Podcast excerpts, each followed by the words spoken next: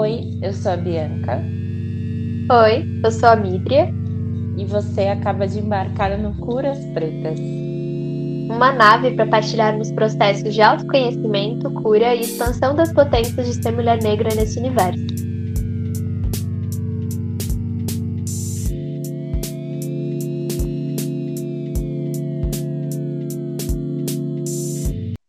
Olá, pessoas, tudo bem com vocês?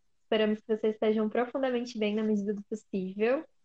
Hoje a gente vai conversar um pouco no nosso primeiro episódio do Curaceta sobre qual o papel da cura na construção de novos futuros. E aí, para começar, antes de qualquer coisa, a gente quer se apresentar. Então, Bianca, conta de onde você vem, conta a sua história. Olá, queridos. Espero que vocês estejam bem também. Aqui em São Paulo faz um dia frio, então, espero que nós, mesmo de, dentro desse frio, consiga deixar o seu coração, coração dos nossos queridos ouvintes quentinhos. Meu nome é Bianca, eu sou daqui de São Paulo, zona noroeste de São Paulo, mais conhecido como Pirituba City. Eu tenho 23 anos. Eu sou artista, poeta, performer, slammer, vamos colocar tudo para conta, né? Porque artista faz, faz de tudo um pouco. É, eu, sou, eu brinco que eu sou um projeto de cientista social, porque eu bati na trave, mas acredito que não preciso de diplomas para certas coisas. Eu sou leonina, tenho ascendente em gêmeos, uhum. Vênus em câncer, Mercúrio em virgem. Eu acho que esse ascendente em gêmeos, a única coisa boa é que ele me deixa muito curiosa. Então, fico nesses movimentos, às vezes me fico fascinada por certos assuntos e vou procurando as camadas e procurando decifrar o máximo possível e decodificar os assuntos que eu tenho interesse. E eu acho que é isso. Será que eu esqueci alguma coisa, Midria?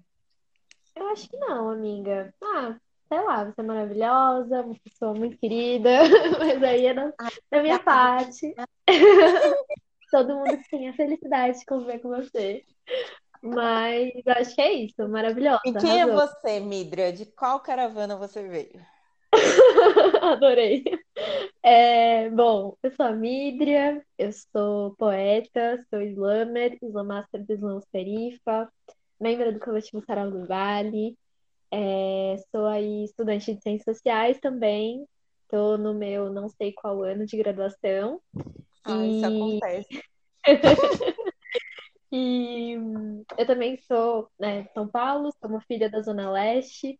Meu bairro querido se chama Recanto Verde Sol, é no extremo leste da cidade, foi onde eu cresci.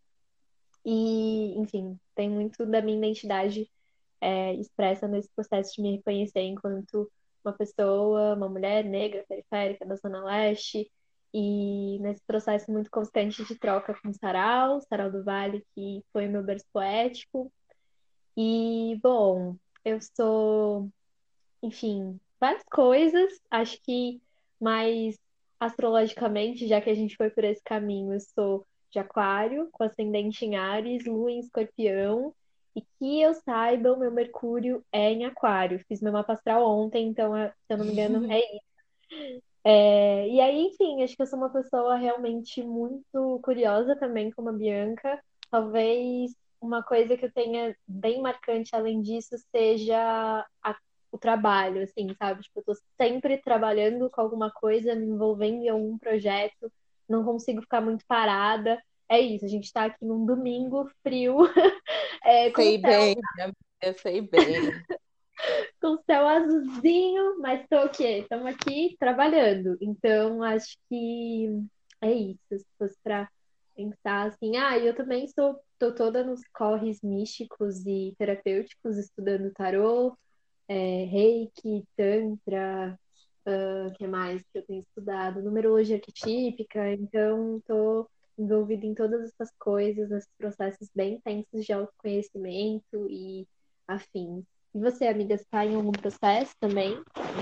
Mística, mística. Ai, amiga, no momento eu estou no processo de sobreviver à quarentena, que ainda está sendo puxado para mim, está sendo complexo, mas estamos vencendo, uhum. né?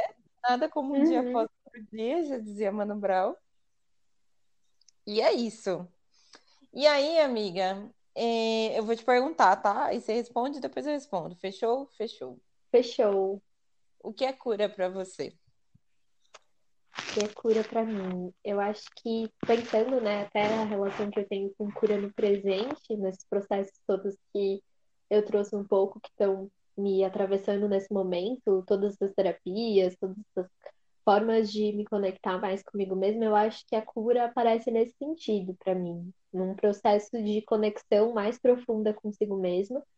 É, não sei se é uma brisa muito doida, mas acho que na minha cabeça todos os processos de adoecimento em algum nível provavelmente estão ligados com uma desconexão primeira que a gente tem com a gente, em algum sentido, né? Não sei. Acho que são muito múltiplos os processos de adoecimento, mas da mesma forma são muito múltiplos e potentes os processos de cura que a gente pode se envolver e começar a presenciar no nosso corpo, no nosso cotidiano, na nossa vida. Então, eu acho que cura para mim está nesse sentido de reconexão com a gente mesmo, especialmente nesse mundo super é, intensamente rápido em que a gente vive, onde as coisas estão mudando muito facilmente e é, tem todo um, uma estrutura que a gente conhece bem, racista, machista, classista, é, colonialista, de toda uma base histórica que faz a gente ter esse contexto de vida hoje e faz com que a gente tenha dificuldade de se conectar com a gente, eu acho que a cura é justamente esse processo de reconexão, assim. E é isso. E para você, amiga? E pro dicionário?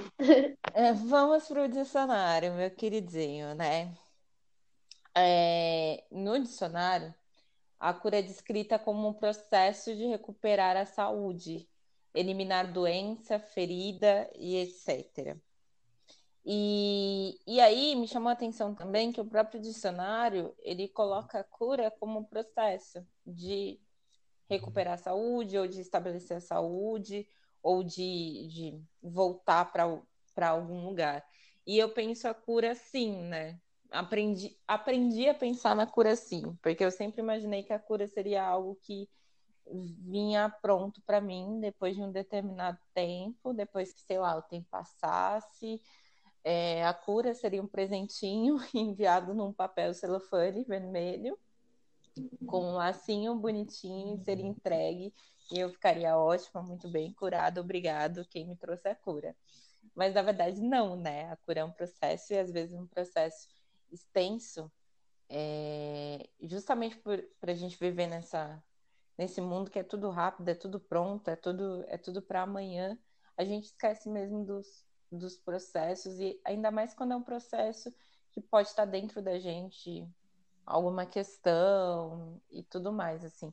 Eu fico brisando é, como algumas vezes eu, eu pensei que eu tinha coisas super curadas, super bem resolvidas comigo, numa questão, sei lá, vamos dar um exemplo aqui de uma coisa bem recorrente que acontece comigo, são as questões de autoestima, sabe? Aí, tipo, às vezes acontece uma coisa, mas eu falei, opa, mas isso daqui já não tava, uhum. não tava bom, não estamos uhum. discutindo isso daqui faz um tempo, Bianca, queridinha, o que que tá acontecendo, né? E a gente esquece mesmo que, que o processo está aí, o processo é todo dia, e a gente vai se movendo em direção à cura, né? Ela não é algo uhum. instantâneo, uhum. pronto, não é uma receita de bolo que você vai fazer três passos, quatro passos e tá uhum. tudo bem, aí ele vai ficar pronto, né? É muito para além disso. Então, a ideia de cura que a gente quer passar também no podcast é, é a gente pensar em vários processos que pode levar a uma melhora de situação, uma melhora de, de, de algumas doenças que estão dentro da gente, né? Uhum. E essa vida, olha, eu já adiantei o assunto que tá por vir. Olha, que horrível. Você quer perguntar para mim, amiga, ou eu pergunto para tu? Eu acho que você me pergunta, eu queria adicionar uma coisa antes do. Queria adicionar uma, uma coisa antes sobre isso que você disse do do processo, né, ser constante da cura, acho que aí a gente volta, não sei. Bora, tá bora. É, acho que nesse sentido, né, do processo ser constante, isso me lembrou uma, uma conversa que eu tive com a Naira Laís, é, no mês de maio, a gente fez uma live juntas, e aí, para quem não conhece, né, a Laís é cantora, incrível, maravilhosa. Esperamos que em algum momento ela possa estar aqui com a gente no Curas Pretas também. Tomara e... Bens a Deus, já fica o convite. Nara, se você estiver ouvindo isso. E... É um final.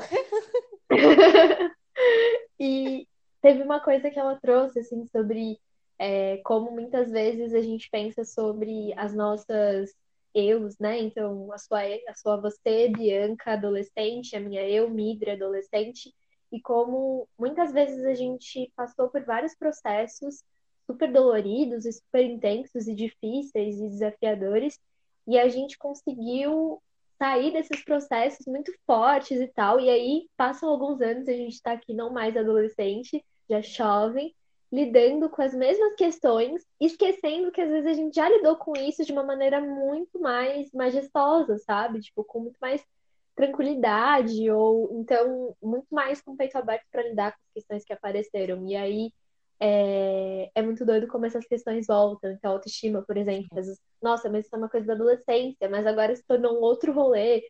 Então, acho que pensar essa constância, né, das questões e tal. É, e outros... aí, amiga? E ainda tem quando, ainda tem outra questão, assim, pensando assim, nessa, nessa questão de processos, né? Tem vezes que eu, e vejo muita gente da nossa geração fazendo isso, de maquiar processos, assim, de tipo jogar uhum. uma sujeirinha aqui para debaixo do tapete, depois uhum. ela volta uma avalanche. Aí você tem que lidar. E é muito louco também essa questão de temporalidade, você falou da vida, né? E às vezes a gente tem que se reconectar com os nossos eus do passado. Às vezes eu tenho que conectar com a minha criança. E o Ed Luna fala muito isso, de tipo, curar a sua criança, ir atrás da sua criança e curar a sua criança, né? de uhum. me reconectar assim com a Bianca de anos e anos atrás e falar, olha, tá tudo bem, isso vai uhum. passar, sabe? Tipo, porque são muitas coisas que a gente leva, né? E, e, se encarar também faz parte de um processo de cura e se encarar é muito doloroso. Encarar uhum. o processo nu na sua frente é muito foda. Dá vontade de fugir? Gente, dá vontade de fugir, mas bora né? uhum. né? Botar as caras aí, parar de, de, de jogar a sujeirinha debaixo do tapete, porque vem uma avalanche bem na sua cara. Aí é uhum. só por e aí, Midra, deixa eu te uhum. perguntar mais uma coisa. Tá parecendo uma entrevista, né? Adorei. uma entrevista uma para outra, adorei. Todo mundo é entrevistador e todo mundo é entrevistada. Todos os papéis. De onde surge essa ideia de jogar esse podcast Curas Pretas no mundo? Babado. Olha, eu acho que tem muitas explicações, muitas razões para esse podcast existir, para a gente ter começado isso juntas.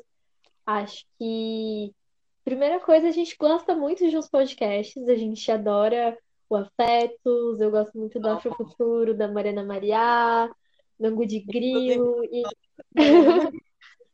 Exato. Essa podosfera preta, né, e feminina, que eu acho que é super potente, que constrói referências a partir de outros lugares, né, a partir de outro lugar de fala e também a partir de outro lugar de vida, de existência, de experiências que promovem também outras construções sobre a realidade. Eu acho que isso é super importante, super uma inquietação nossa também. É, acho que pensando nisso, também tem o fato de a gente querer, falar mais sobre cura é, entre a gente, pensando, por exemplo, isso de se maquiar em processos, né? Às vezes a gente, considerando um mundo que vende as coisas de forma tão instantânea, como muitas vezes a cura, né? A ideia de se cuidar, o autocuidado, é, pode ficar reduzido a uma perspectiva de é, máscaras faciais e fazer é. aquele skincare no final do dia, especialmente nessa quarentena, né? Todo mundo fazendo skincare. É, Ai, e aí. Essa palavra, agarrei no ódio. No começo, assim, aí agora com esse movimento. Sim. Mas assim, mas é importante, né, amiga? Mas...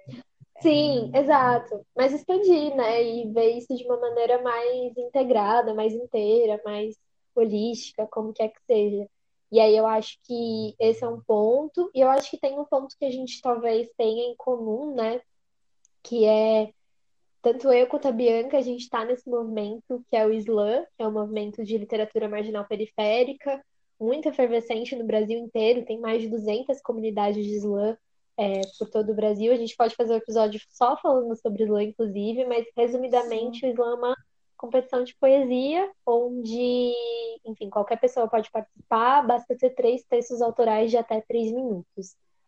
E acho que uma característica muito marcada do Islã no Brasil, especificamente, é essa marca dos textos falando sobre questões relacionadas à opressão. Então, a gente fala muito sobre gênero, sobre raça, sobre classe, sobre territorialidade, sobre intolerância religiosa, é, sobre educação, sobre todas essas desigualdades que a gente enfrenta no Brasil hoje, política, enfim, tudo isso aparece de uma maneira muito marcada nos textos de Islã, que é um contexto que a gente vive muito, porque a gente, além de recitar enquanto poeta, também somos duas organizadoras de slam, eu do Slam Peripa, a Bianca do Slam do Pico.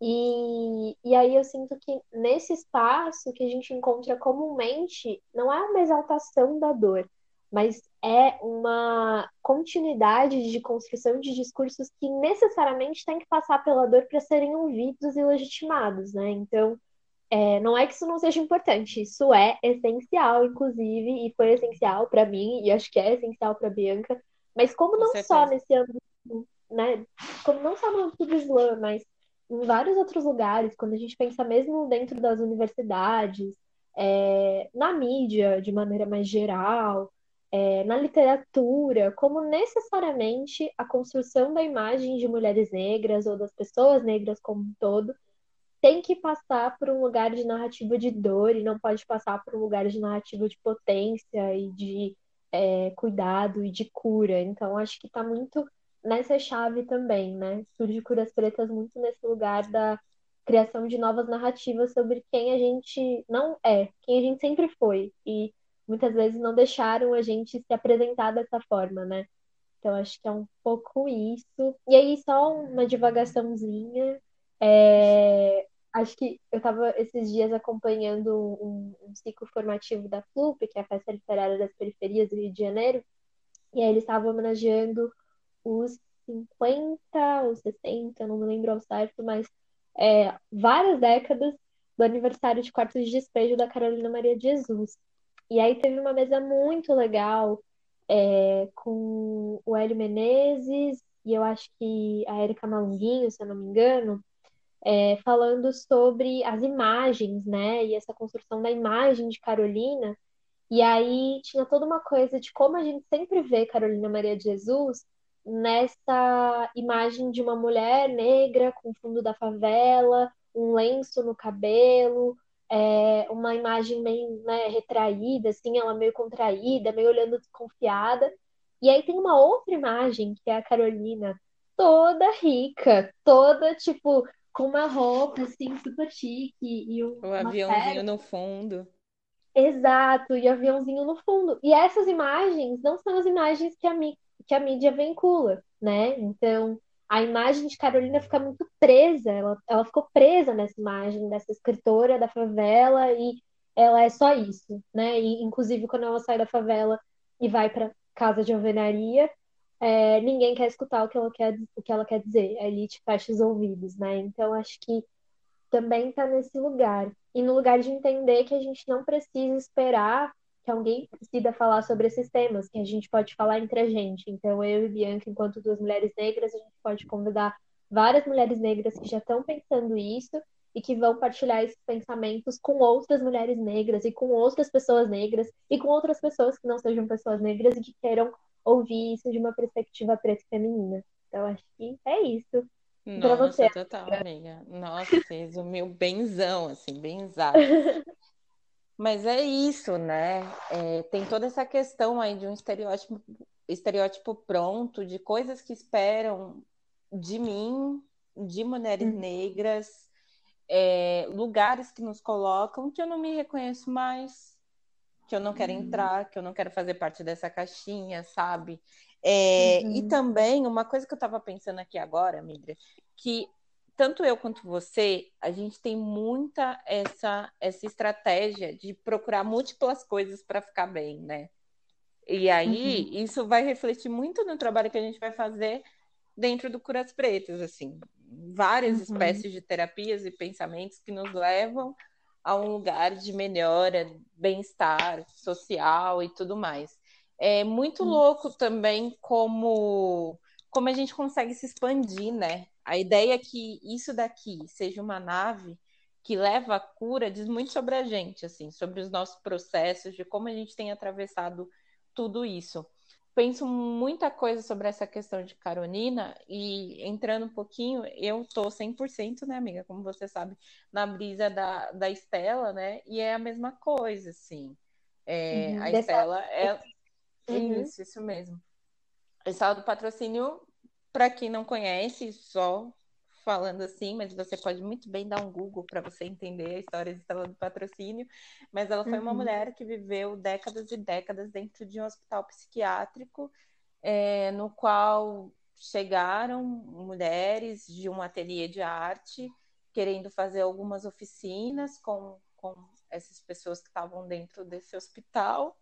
E elas identificavam que a Estela era, ela falava muitas coisas, ela falava muitas coisas bonitas, ela falava de um jeito muito bonito e começaram a gravar o que ela dizia, né? E uhum. aí, depois da morte dela, esses escritos foram transcritos, veiculados no livro e tudo mais. Só que aí a gente vai pensando na representação que fazem dessa mulher ao longo da história, assim. Ninguém uhum. trata Estela do Patrocínio como poeta, de fato. Todo mundo trata Estela do Patrocínio como louco. Então, até as pessoas, principalmente brancas, que vão performar Estela do Patrocínio, deixa muito claro é, um estereotipão, assim, de esquizofrenia, sabe? Aquela uhum. coisa pronta, assim. E são, são essas caixinhas que querem nos colocar. Se não for a Estela louca, como a gente recebeu algumas críticas, assim, do, do nosso trabalho, eu e Natasha, se a gente não retratar a Estela louca, para muita gente não serve, assim. Uhum. Se a gente não retratar, ah, retratar toda, todo estereótipo que as pessoas colocam uhum. em, cima, em cima da esquizofrenia, né? Uhum. E aí gera várias discussões de como enxergam mulheres pretas e o que querem ouvir de mulheres pretas. Eu me uhum. nego, amiga, a falar só de dor, assim. Eu acho que a minha existência é tão grande e tão, e tão ampla, tantas coisas que eu tenho para falar, eu não caibo só na caixinha da dor, eu caibo em uhum. várias caixinhas, sabe? Exato. E isso explica como várias coisas se dão para mim, sabe? Como as minhas, uhum. a minha narrativa hoje é de querer gerar um futuro outro, sabe? É de querer uhum. uma construção de novos futuros, mesmo reconhecendo que a narrativa de denúncia ela é muito importante, como foi para uhum. gente uma determinada época. Romper com o silêncio é essencial e faz parte da cura, sim. Uhum. Só que uhum. eu quero que assim o mundo entenda que eu e várias mulheres negras estamos muito para além só da dor, sabe? A gente realmente uhum. tem processos e coisas infinitas para compartilhar. Uhum. Amiga, e aí eu queria aproveitar para você fazer aí uma propaganda da sua performance muito bem patrocinada, você e Natasha Félix. Conta para quem está ouvindo como, onde podem achar e para ouvir a Estela e sentir, né, toda essa potência do trabalho dela de um lugar que não é esse lugar estereotipado. Acho que é super importante. Sim, sim. Então, eu e Natasha fizemos uma performance, né, maravilhosa. Inclusive, a gente contou com artistas super sensíveis que encararam esse trabalho com a gente, foi o Baronista, o pessoal do Zema Studio. E essa performance vocês conseguem achar no Instagram. Nesse momento, nessa data específica, está só no Instagram da Natasha, mas depois vai estar no meu. O Instagram da Natasha, acho que é Natasha Félix. Digita Natasha Félix aí na sua barrinha de, de pesquisa do uhum. Instagram, que vai aparecer a bonita. Não sei o arroba dela certinho, mas uhum. pelo nome vocês vão conseguir achar. E SH, né? Natasha isso, com SH. E meu Instagram é arroba Bianca Choma, underline. E é uhum. é isso, amiga. É isso. Aí, antes da gente ir para o próximo assunto, que você já deu alguns spoilers, que a gente vai falar sobre o futuro, eu queria Ai, só eu complementar. Spoiler, né? Mas é isso, assim que é bom. É, eu queria só complementar com uma, um trecho da música DDGA do Rico da Laçã que eu gosto muito, que ele fala no finalzinho, porque a melhor versão de nós nunca foi na agonia, na confusão dos ódios, na distração dos brancos. Cuide, você é parte da, você é parte da minha parte viva, oh, e a gente ainda é a parte viva do mundo. Viu, safada? Eu acho muito maravilhosa essa, essa música, assim, todo esse CD do, todo esse EP, todo né, esse do, CD, do Rico. Né? É incrível, mas acho que essa parte sintetiza, assim, a gente é, é um a parte convite, né? Ponto, bio safadas. Então, vamos viver. E, e aí, né, tipo, para quem ah, quer uma definição mais explícita do Curas Pretas, a gente vai seguir aí a cada episódio convidando mulheres negras para falarem sobre os seus processos de cura, muitas terapeutas, outras não necessariamente terapeutas, mas mulheres negras que estão buscando essa ressignificação e essa criação de novas narrativas sobre o que é ser mulher negra. E aguardem que cada episódio vai ser uma surpresa muito boa, eu tenho certeza. Chorando então, apenas de emoção. Acho que é isso, amiga. Também tô. Bom. Então, bora. Bora. Já pode engatar? Pode, amiga, fica à vontade. Então, gente, é... e nesse episódio a gente resolveu pensar um pouquinho sobre o afrofuturismo, né? Já que a gente vai uhum. pensar em uma cura, a gente vai pensar em futuros, a gente vai pensar o quanto é, o afrofuturismo está é, tá ligado com, com a cura de hoje, né? E quanto se movimentar no presente é importante para que tenhamos amanhãs de pessoas pretas muito mais bonitas. E aí, uhum. gente, é... eu lembro que no começo, quando eu escutava afrofuturismo, eu pensava muito na questão estética, que é uma marca muito forte, uma característica muito linda do afrofuturismo, que são os anéisãos da Erika Badu, entendeu? Uhum. Janelle Monet, o clipe da Xenia França, é tudo isso, mas muito mais, né? O Afrofuturo, uhum. ele é de fato uma filosofia, é uma filosofia de vida, ele tem várias áreas, vai se expressar na literatura, vai se expressar muito, muito forte na música. Mas nesse momento a gente vai falar sobre o pensamento afrofuturista, né? É... E eu sempre penso assim, como, como ele foi cunhado, né? O termo afrofuturismo ele foi cunhado por um pesquisador branco chamado Mark Derry, e ele procurava entender mais ou menos é, como que dentro da literatura especulativa como que não tinha pessoas negras e onde estavam essas pessoas negras e peraí gente o que está acontecendo aqui né? Porque todas as narrativas que falam de futuro não tem uma pessoa preta. E aí, sabe o que eu lembrei? A amiga no Mark Derry falou: Meu, o que está acontecendo, né? Vamos tentar investigar isso. E ele chamou artistas da, da época e tudo mais para entender aonde que estavam as pessoas negras dentro da ficção especulativa. E muitos desses artistas viraram para ele e falou: Olha, a gente não está dentro da ficção especulativa, mas a gente está na música, a gente está em outros campos, e aí ele foi apresentado a lugares onde pessoas negras estavam. Mas muito válido esse argumento do Mark Derry de perguntar, mas como assim? Se a gente não tem pessoas negras nessa especulação de futuro, a gente não vai ter futuro para elas, elas não estão no nosso futuro, né? E eu acho que muito engraçado, porque o termo afrofuturismo nasceu desse estudo dele, e a comunidade estadunidense preta abraçou o termo e virou que estamos vivendo hoje, essa onda maravilhosa é, afrofuturista, né? Uhum. E aí, pensar no, no afrofuturo como um movimento político nos traz um pouquinho de responsabilidade, porque tem um, e aí, o Fábio Cabral, que é um pesquisador sobre afrofuturismo, escritor e tudo mais, ele tem uma definição muito bonita de afrofuturismo, que é recriar o passado, transformar o presente e projetar o futuro através da nossa própria ótica. Então, a gente vai revisitar os lugares que estavam no passado e a gente vai se entender como outras coisas. Então, a gente sai exatamente da narrativa opressora, de dor, para reconhecer outras potências que estavam dentro do nosso passado e consequentemente faz parte da nossa ancestralidade, sabe? Uhum. E transformar o presente. Muitas vezes, é... eu acho que todas as vezes, né? Para a gente conseguir transformar o presente, a gente começa na gente. Então, eu acho que o Afrofuturo é um ótimo convite para que a gente se enxergue e tome posse do lugar de ancestral de amanhã. Se uhum. entendendo com a, a responsabilidade e todas as complexidades que há nisso, né?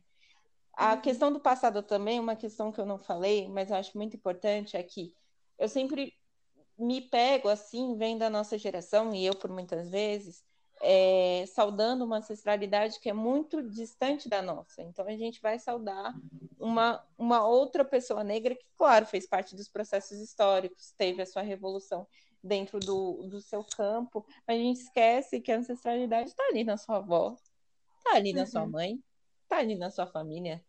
Recriar uhum. o passado e descobrir o passado da sua família é extremamente essencial para que você construa um, um, outra manhã para elas e para as pessoas negras que estão por vir, para você que está no presente, né? Então uhum. eu penso que o futuro ele nos convida de várias formas a, a repensar, pensar a sua existência dentro do mundo. E como a uhum. gente não deve compactuar com certas narrativas, como a gente deve reformular, que a gente tem que realmente ter um movimento para transformar o amanhã, porque o amanhã é de fato uma, uma recriação do agora. Uhum. Exato. E aí, eu acho que é isso uhum. que eu tinha para falar até o momento. Uhum. E essa brisa, amiga, você quer falar mais alguma coisa? Eu quero. E eu acho muito massa, assim, estou total de acordo com tudo que você trouxe, todas essas perspectivas, né, dessa importância de reconhecer as nossas raízes. E aí é, eu acho que tem é, alguns movimentos que eu tenho feito já há algum tempo. Eu acho que, primeiro, o processo que a gente tem, por exemplo, na academia, né, enquanto intelectuais negras, fazendo resgate de autoras negras, fazendo resgate de algumas referências que às vezes ficam deixadas para trás. Então, por exemplo, pensar todo o trampo da Lélia, que hoje né, já está muito mais conhecida, mas ainda assim não é tão conhecida quanto deveria. É, pensar a Beatriz Nascimento, né? Tem um documentário lindíssimo, que é o meu documentário favorito da vida, que se chama Ori, da Beatriz Nascimento. Recomendo fortemente que vocês assistam. E eu acho que, partindo dessa referência da Beatriz Nascimento mesmo, é, no documentário, fala brevemente, ela faz uma, uma ligação entre os quilombos, né, pensando essa construção de quilombo mais tradicional que a gente tem, a ideia de um lugar onde pessoas negras escravizadas é, buscavam a construção de uma outra possibilidade de sociabilidade e de relação é, com o mundo, com o universo ao seu redor, é, e a expressão de quilombos contemporâneos da contemporaneidade ali dos anos 70, 80. Então, ela demonstra, por exemplo, as escolas de samba, ela demonstra é, os bailes black, o movimento negro e os terreiros. E aí, nesse processo, ela mostra essa, essa possibilidade né, muito mais conectada de existência. Eu acho que é um pouco sobre isso, né? Quando a gente pensa nesses processos de vida que não estão sendo mediados pela construção de algo que alguém disse que a gente devia valorar, mas que a gente consegue sentir ali no momento, na presença, na existência constante, que são coisas que a gente pode valorizar e que a gente é, e que não vem de agora, né? Que vem de muito antes. Tem uma, uma fala também da, da Thaisa Machado, se não me engano, é, do Afrofunk Rio, que ela fala sobre como a dança, né? Ela é uma forma, ela é uma linguagem que a gente criou, e aí pensando né, no funk, pensando em todas essas expressões de dança, que são, que são uma linguagem ancestral e que a gente passa de geração em geração e que carregam em si uma inteligência que muitas vezes pessoas brancas nem são tão cap não capazes, né? Mas que muitas vezes tem mais dificuldade ali de decodificar, de entender. Não fica tão bonito, aquela, né? É, é, mas enfim, que tá pra gente, que é uma sabedoria que é passada, sabe? Então acho que é, é, super importante isso. É muito lance, né? Tipo, se a gente pensar na dança, na questão do quadril, né? O quanto a, a, as danças, assim, que tem raízes africanas, a gente tem essa conexão com o quadril E como isso vai uhum. mudando de geração para geração, sabe? Total. Toda, a é. maioria das diásporas que a gente conhece tem esse, esse quadril muito marcado, gente. É uhum. É nosso. Exato. Total, faz muito sentido, sim. E acho que também tem um ponto, né, acho que nesse processo, né, com o passado, assim, de entender que o passado é uma constante, então, quando a gente começou a gravar esse podcast, já é o passado, né, e aí quando ele for ao ar, já é o futuro, mas a gente está no presente gravando ele, mas também ele já é passado, enfim, é, é, tá é muitas coisas.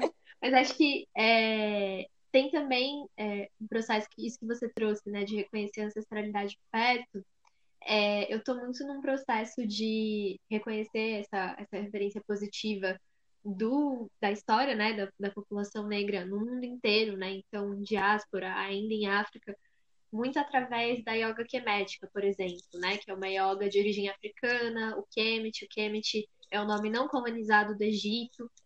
E, e aí, isso é muito massa, eu gosto muito, tenho me reconectado com várias questões que às vezes né, ficam meio adormecidas e tal, e olhar as coisas de uma perspectiva diferente.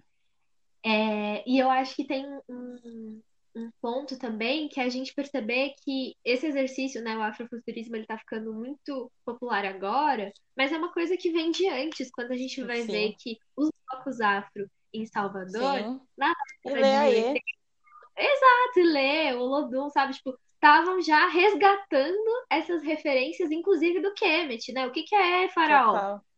É, tipo, Total. É, é, eu me peguei nesse movimento, assim, de pensar, é, sei lá, o afrofuturismo chegou pra gente com esse nome 94. De uhum. pensar pessoas antes do, entre os anos 90, começo dos anos 90 para trás, figuras que são afrofuturistas. Aí a gente vai pensar Itamar Assunção, a própria Margarete Menezes, Carlinhos Brau, Tim Maia, Jorge Ben. E a lista é infinita. Estou falando das pessoas brasileiras, né? Que uhum. o afrofuturismo está sendo popularizado no Brasil agora. Era uma discussão uhum. bem forte lá. Mas, gente, a gente tem muitas figuras afrofuturistas aqui. A gente sempre teve. A própria Elza Soares, eu considero a Elza.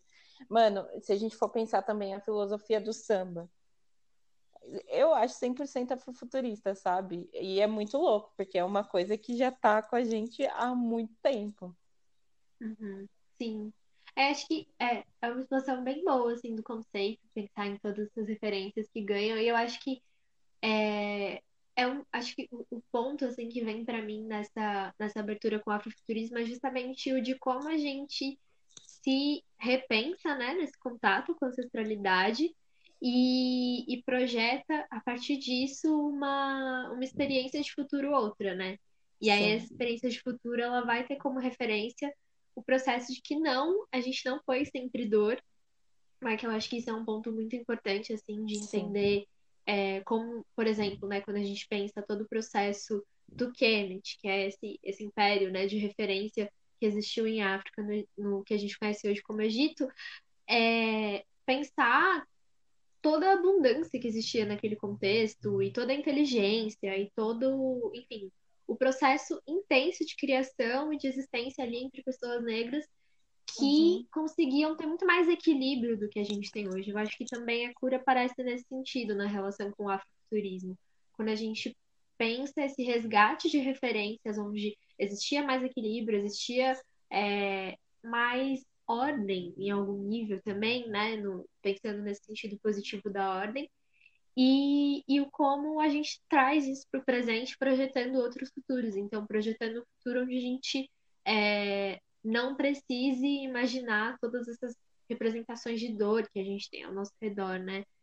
E, e, eu acho que é isso, assim, pensar no que, não no que pode ser possível, no que foi possível, possível e que a gente exatamente. só se apro... não se apropria, a gente resgata, né? A gente se conecta. Toma de e volta, aí, né? Disso... Exato. Toma de volta que...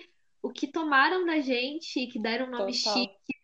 Então... Deram outro nome, colocaram de um jeito que não era atrativo, Exato. mas que é nosso. E quantas coisas. Exatamente.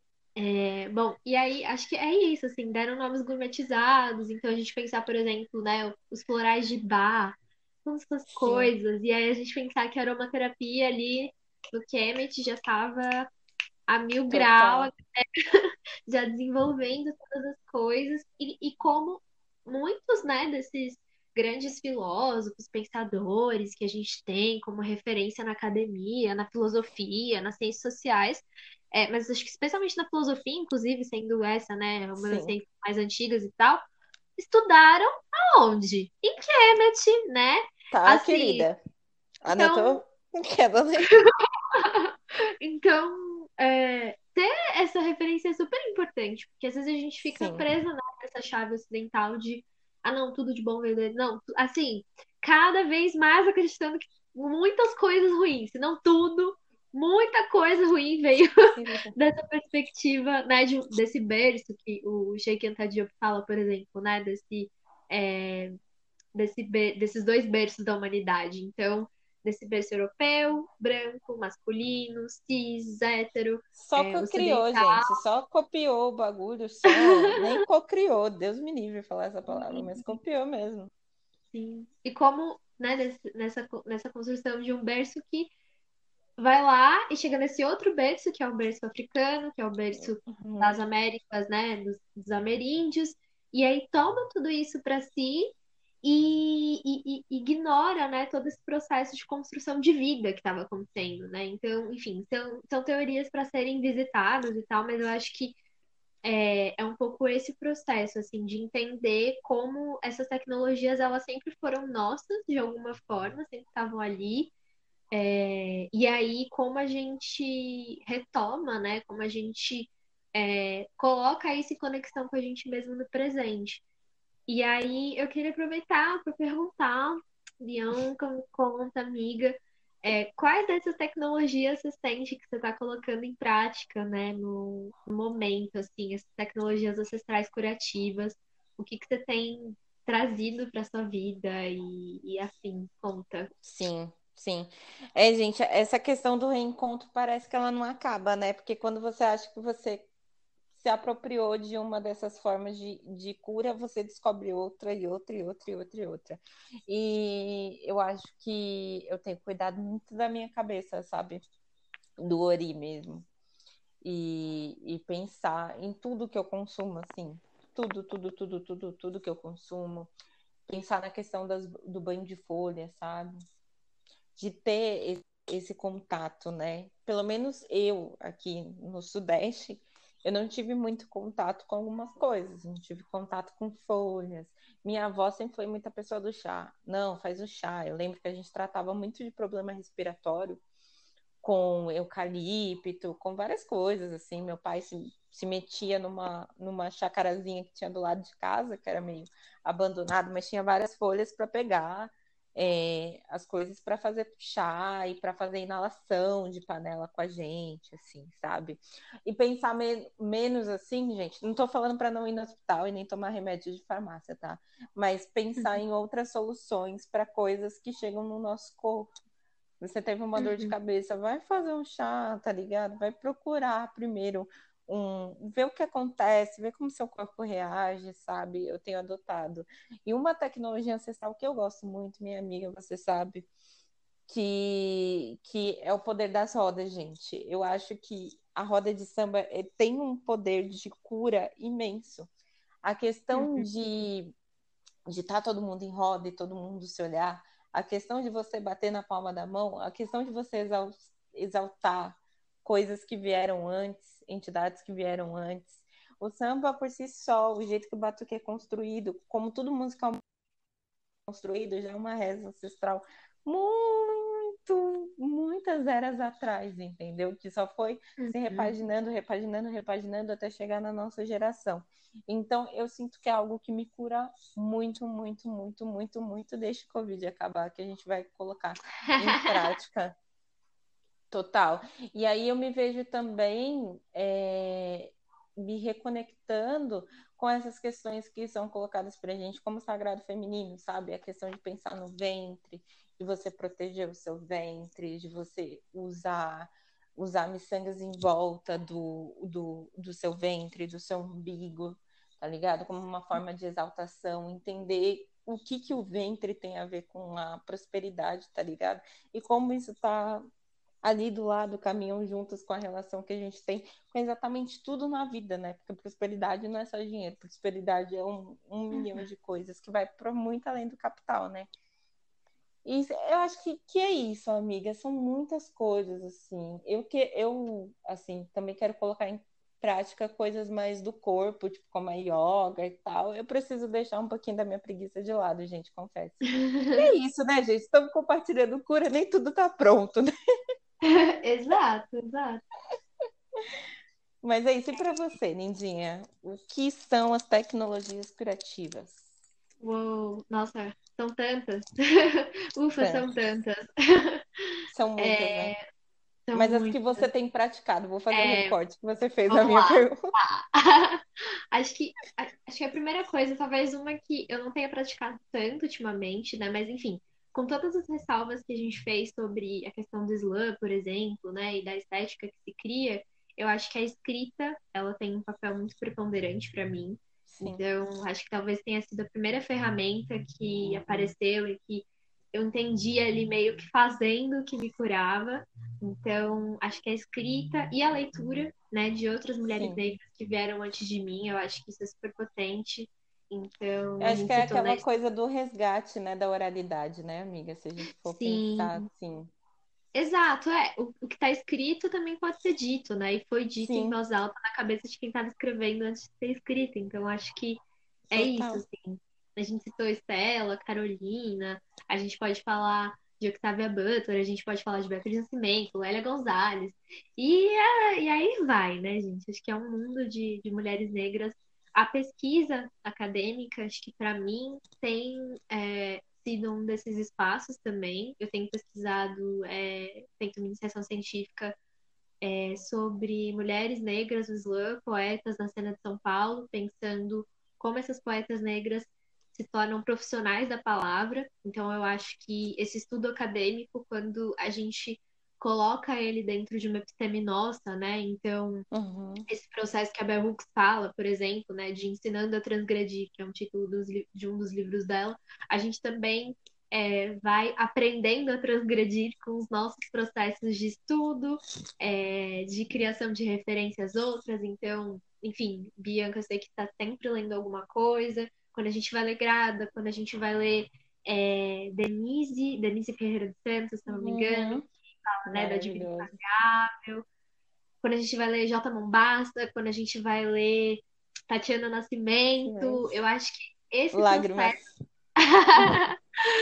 quando a gente vai se aproximando desse processo de criação teórica, que no final das contas também é um processo de cocriação de imaginários e da realidade, a gente consegue se é, se curar muito, porque a gente entende que sim, né, na ponta da caneta reside ali muita potência, reside a capacidade de imaginar mundos inteiros, assim, de reimaginar o mundo que a gente vive também. É, então, acho que a escrita, né? Como eu falo de Conceição Evaristo também, escrevivência, uhum. Ai, meu Deus, gente, dá pra fazer um episódio só sobre escritoras Total. que a gente ama. Nossa, precisamos. Sim. E acho que, deixa eu ver, além disso, já citei um pouco, né, da yoga, yoga médica faz super sentido para mim, a dança, é, seja a dança de alguma matriz afro, ou seja a dança contemporânea, que é o que sou mais próxima. É, acho que meditar, meditar é algo que ajuda bastante. A alimentação, eu sinto que isso é um ponto super importante, assim, e é um, mais um dos processos de genocídio que a população negra passa quando a gente pensa é, historicamente como é, antes a gente tinha uma, uma dieta que não era essa dieta super focada na carne, super focada no carboidrato, e aí a gente passa por um processo de colonização que também coloniza a nossa alimentação.